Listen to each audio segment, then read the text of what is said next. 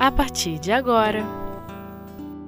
Gestos de Amor O Livro dos Espíritos Os Animais e o Homem Primeira parte Com Gilmar Machado Olá, meus amigos. Vamos dar continuidade então às nossas reflexões em torno do Livro dos Espíritos. Nesse momento, na sua segunda parte, cujo título é Mundo Espírita ou Mundo dos Espíritos, no seu capítulo 11, cujo título é Os Três Gênios. Vamos analisar nesse momento as questões 592 a 594, cujo título é Os Animais e o Homem. Na questão 592, Kardec faz a seguinte pergunta: Se compararmos o homem e os animais, sob o ponto de vista da inteligência, parece difícil estabelecer a linha de demarcação entre eles, pois certos animais têm, sob esse aspecto, uma superioridade notória sobre alguns homens. Essa linha de demarcação pode ser estabelecida de maneira precisa? Resposta dos Espíritos. Sobre esse ponto, vossos filósofos não estão absolutamente de acordo. Uns querem que o homem seja um animal e outros que o animal seja um homem. Estão todos enganados. O homem é um ser à parte, que algumas vezes desce muito baixo, ou que pode elevar-se muito alto. Pelo físico, o homem é como os animais, e bem menos dotado que muitos deles. A natureza lhes deu tudo, o que o homem é obrigado a inventar com a sua inteligência para atender suas necessidades e sua conservação. Seu corpo se destrói como o dos animais, é verdade, mas seu espírito tem um destino que só ele pode compreender, porque só ele é completamente livre. Pobres homens que colocais abaixo do animal. Não sabeis vos distinguir dele? Reconhecei o homem pela ideia de Deus. Então vamos aqui comentar algumas passagens importantes acerca dessa questão. Primeiro, Kardec pergunta sobre essa questão da linha de demarcação sendo estabelecida entre nós e os animais. É possível estabelecer essa linha de demarcação? Para nós encarnados, cientistas, biólogos, com a visão materialista que nós temos, não é possível. A espiritualidade nos traz a nossa criação, a nossa evolução, criados como princípios inteligentes, estagiando nos diversos reinos, para que um dia nós cheguemos ao reino que nós nos encontramos hoje. E essa evolução se dá em diversos processos de desencarnação, reencarnação, e acontece nos dois planos. Então, enquanto o homem mantiver o seu olhar para a matéria, para a superfície terrestre, ele não vai conseguir efetivamente estabelecer essa linha de demarcação. É interessante que existe até um livro né, de Chico Xavier, ditado pelo, pelo espírito André Luiz, que justamente trata desse assunto, cujo título é Evolução em Dois Mundos justamente nos alertando sobre essa questão. O processo evolutivo do princípio inteligente, ela acontece nos dois planos. E justamente essa transição que Kardec pergunta aqui entre o reino que nós chamamos de hominal e o reino é, animal, ela acontece na espiritualidade. É outra coisa interessante também. O homem já reformulou as classificações dos reinos, mas continua colocando ainda o homem como componente do reino animal, quando na verdade nós somos um ser à parte, como o espírito aqui deu aqui na resposta. Por quê? Porque nós passamos a ter um estágio diferente como princípio. Nós agora passamos a ser um espírito. E com isso nós temos diversas circunstâncias que nos diferenciam do animal. É interessante como Kardec deixou isso muito claro, de uma forma muito objetiva, lá na nota que ele é, escreveu a questão 585. Ele nos diferencia lá de uma forma bastante clara. Ele diz assim: o homem tem tudo o que há nas plantas e nos animais, domina todas as outras classes, através de uma inteligência especial indefinida, que lhe dá a consciência de seu futuro, a percepção das coisas extramateriais e o conhecimento de Deus. Foi justamente o que o Espírito fala no finalzinho dessa resposta aqui. É essa questão de poder compreender o seu futuro, o seu destino. O homem tem essa capacidade, tem a capacidade de reconhecer o Pai como Criador. Nós somos os construtores do nosso futuro. Então, diferentemente do animal que não tem um pensamento contínuo, ele já tem um pensamento, mas ele não tem um pensamento contínuo como nós. Então, ele não tem como ser um construtor do seu destino. Então, isso é muito diferente. Então, a gente precisa efetivamente perceber que nós fomos um dia princípios espirituais, mas hoje diferentemente do que muitas pessoas pensam ainda erradamente, né, nós pertencemos a um reino diferente dos animais. É, uma coisa interessante que corrobora muito o que nós estamos conversando e é, ratifica todo esse raciocínio é o raciocínio de Erasto lá no livro dos Médios, quando ele fala também da questão dos animais. Ele fala assim o seguinte sobre os cães, por exemplo. O cão que, pela sua inteligência superior entre os animais, se tornou o amigo e, o comensal do homem, será perfectível por si mesmo, por sua iniciativa pessoal? Ninguém ousaria afirmá-lo, porque o cão não faz progredir o cão.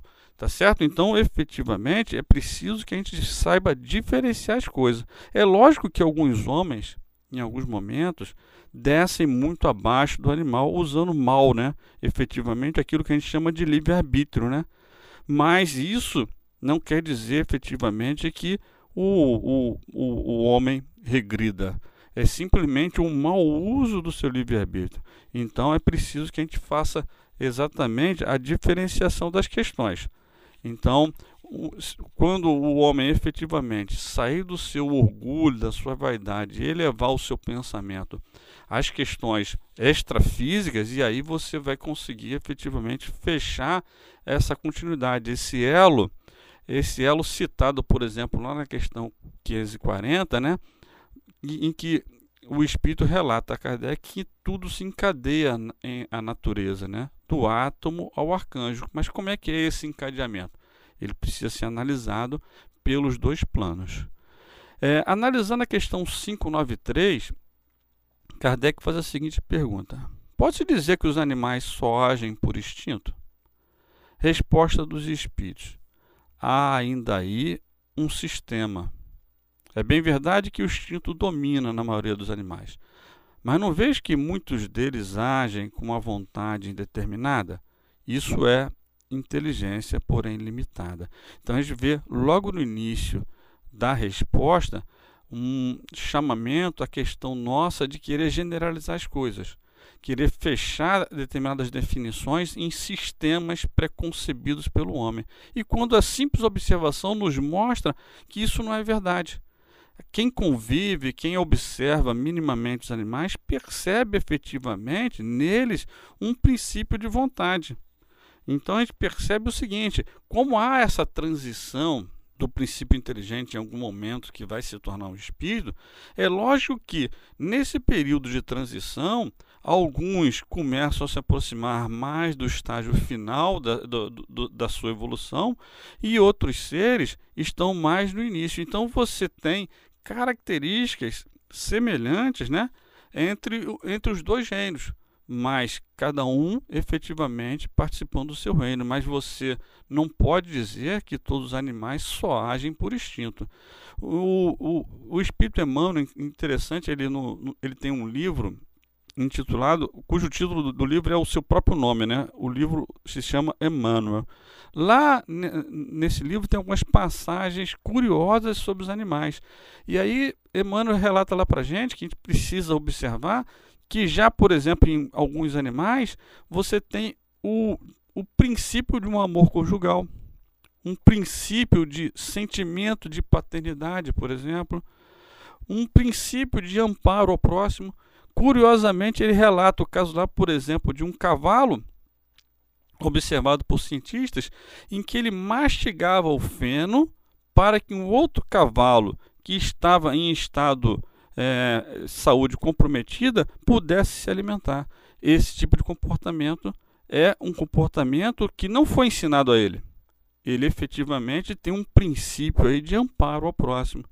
Curiosamente, ele cita outra situação também muito interessante, no caso de uma primata, de uma macaca, que ela tinha por hábito é, cuidar de animais de outras espécies também. Macaquinhos também, mas também cães, filhotes de cães, filhotes de gato, por exemplo.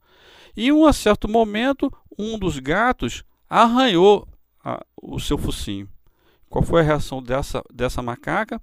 Ela olhou as, as patas do, do, do, do gatinho, percebeu que, a, que as suas unhas estavam grandes e decidiu por aparar as unhas com seus próprios dentes. Então a gente percebe aí nitidamente né, um princípio de um sentimento, um princípio de raciocínio muito diferente do que seria instinto. Né? Talvez um comportamento até muito diferente de alguns seres humanos. Meus amigos, nós vamos fazer uma pequena parada, voltamos em seguida para dar continuidade aos nossos estudos.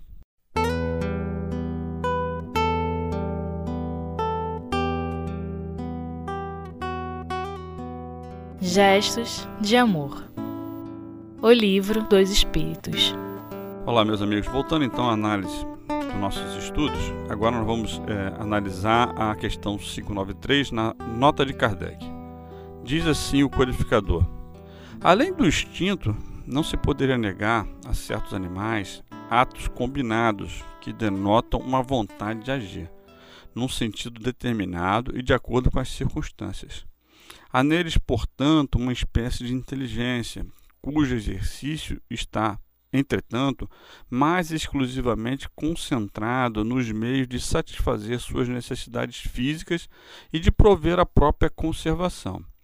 Nenhuma criação, nenhum melhoramento há neles, qualquer que seja a arte que admiremos nos seus trabalhos. O que faziam outrora, eles o fazem hoje, nem melhor nem pior segundo formas e proporções constantes e invariáveis. O filhote isolado de sua espécie nem por isso deixa de construir seu ninho de acordo com o mesmo modelo, sem ter recebido nenhum ensino para isso. Se alguns são suscetíveis de uma certa educação, o desenvolvimento intelectual deles, sempre encerrado em certos limites estreitos, é devido à ação do homem sob uma natureza flexível, pois nenhum progresso há que lhe seja próprio. Este progresso, porém, é efêmero e puramente individual, pois o animal entregue a si mesmo não tarda a retornar aos limites traçados pela natureza. Então a gente pode comentar, é, na verdade, né, concordar com Kardec que, efetivamente, em muitas ocasiões, o animal ele mostra que existe algo em si além do instinto, né? Então a gente percebe que muitas das vezes ele efetivamente raciocina. É lógico que é aquilo que Kardec falou ali. A grande maioria das vezes é para atender às suas necessidades físicas e prover a sua conservação, porque é, ele faz parte de um reino ainda que está em processo de desenvolvimento, né? Mas uma coisa interessante é que o Espírito Miramês ele nos alerta sobre a questão da convivência nossa com os animais domésticos. Né? Ele nos alerta que tem um fim útil por trás dessa convivência que muitas das vezes a gente não se dá conta. A gente não se dá conta disso, mas que a ciência um dia irá comprovar efetivamente há uma razão de ser. A gente precisa entender um fim útil né, para tudo que acontece conosco. Então, essa convivência, por mais que talvez a gente não se dê conta, é uma importante é, ajuda a esse princípio inteligente né, que um dia será um espírito como nós hoje somos. Né? Então, a gente precisa reconhecer grandes verdades e essa verdade de que há neles muito mais que instinto é, é, é uma grande realidade. Né? É lógico que, por exemplo, comportamentos é, em nós, efetivamente, é, nos aproximam dos animais? Sim, infelizmente sim, né? Mas qual é a nossa limitação hoje? O homem hoje está na limitação da razão, né? Hoje cada vez mais o homem precisa exercitar a razão, diferentemente se distanciando um pouco mais dos instintos, né? para que um dia a gente possa exercitar um novo patamar, que é a intuição, em que alguns de nós, graças a Deus, já começamos a colocar em prática. Né? A questão 594. Os animais têm uma linguagem? Resposta dos espíritos. Se imaginais uma linguagem formada de palavras e de sílabas, não. Mas um meio de se comunicar entre si, sim. Dizem entre si muito mais coisas do que supondes. A linguagem deles, porém, é limitada como suas ideias às suas necessidades. É outra grande verdade também que a gente pode observar no dia a dia. Muitas das vezes você vê todo um trabalho conjunto sendo feito pelos animais, em que você vê uma organização, você vê toda uma disciplina acontecendo ali que não poderia acontecer se não houvesse algum meio de comunicação entre eles, né? Seja, por exemplo, no trabalho das formigas, seja, por exemplo, no trabalho das abelhas e muitas, muitos pássaros, né? Muitas das vezes voando é, é, em conjunto, né? Você percebe uma organização entre eles. Muitas das vezes há uma alternância de posição até entre eles para que efetivamente os que estavam à frente, né, é, enfrentando a resistência do ar, possam depois, é, com essa alternância, é, poupar um pouco mais de energia. Então a gente percebe que há efetivamente por trás desses comportamentos algum tipo de comunicação, uma linguagem, e muitos deles a gente já ouve ruídos e tudo mais, mas que não necessariamente né, há necessidade dessa comunicação, né, pelo menos audível a nível de, do, do, ser humano. Né? E é justamente que nós vamos tratar na, na subpergunta A. Kardec faz a seguinte colocação: Há animais que não têm voz, esses parecem não ter linguagem. Resposta dos espíritos. Eles se compreendem através de outros meios. Vós, outros homens, só tendes a palavra para vos comunicar? E os mudos, que dizeis deles? Os animais, sendo dotados da vida de relação, possui meios para se prevenir e de se exprimir as sensações que experimentam. Imaginais que os peixes não se entendem entre si? O homem não tem, portanto, o privilégio exclusivo da linguagem, mas a dos animais é instintiva e limitada ao círculo das, de suas necessidades e de suas ideias, enquanto que a do homem é perfectível e se presta a todas as concepções de sua inteligência. Então, mais uma vez, o espírito aqui, respondendo a Kardec, é aquilo que a gente vê no dia a dia. A gente vê justamente uma comunicação entre eles, muitas das vezes sem a necessidade do ruído, da voz, do som. E o que ele fala aqui justamente, e entre os mudos, nós não temos a linguagem dos sinais, justamente uma forma com que o homem é, encontrou de se comunicar com aqueles que não têm condições do uso da voz. E muitas das vezes a gente percebe entre nós também determinados gestos, determinadas trocas de olhares entre as pessoas que são mais do que suficiente para que o outro possa entender né, aquilo que o outro naquele momento quer dizer, com aquela expressão, com aquele gesto. E é interessante o que ele fala aqui, né? Enquanto é lógico que neles tem a limitação em função do reino em que se encontra, enquanto nós, né, é, somos perfectíveis. E isso é verdade, a gente faz constantemente reformas nos nossos processos de, de comunicação, na nossa linguagem, no nosso vocabulário, e assim a gente vai também evoluindo, né? E muitas das vezes também a gente percebe o seguinte: aonde nós pensávamos que não havia ruídos, né? Com o avanço da, da tecnologia, a gente consegue perceber ruídos, como, por exemplo, no meio aquático, né? Há muitos anos atrás já o homem já gravou e já tem gravado a comunicação que há, por exemplo, entre as baleias, entre os golfinhos. Então, quando nós pensamos que não havia som, que não havia voz, efetivamente, sinal audível, na verdade, isso acontece, né? Na nota de Kardec, o codificador diz o seguinte: os peixes que com efeito emigram em massa como as andorinhas que obedecem ao guia que as conduz, devem ter meio de se divertir, de se entender e organizar. Talvez disponham de uma, de uma vista mais penetrante que lhes permita distinguir os sinais que fazem.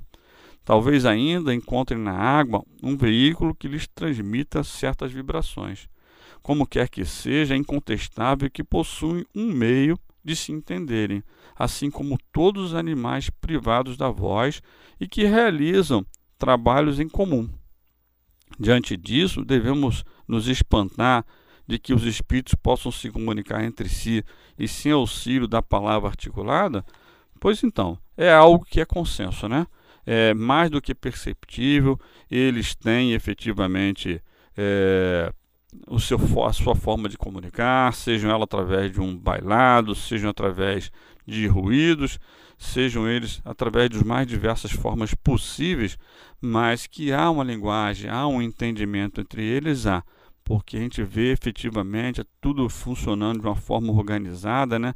Lógico que, isso depende, esse nível de comunicação, esse nível de, de, organização, depende do estágio em que esse princípio inteligente ele se encontra. Mas que é fato que acontece, isso acho que não há dúvida mais entre nós. Gostaríamos de agradecer a oportunidade, desejar a todos que fiquem com Deus, desejando o nosso retorno aos nossos estudos é, se, se deem em, em um breve espaço de tempo. Até lá.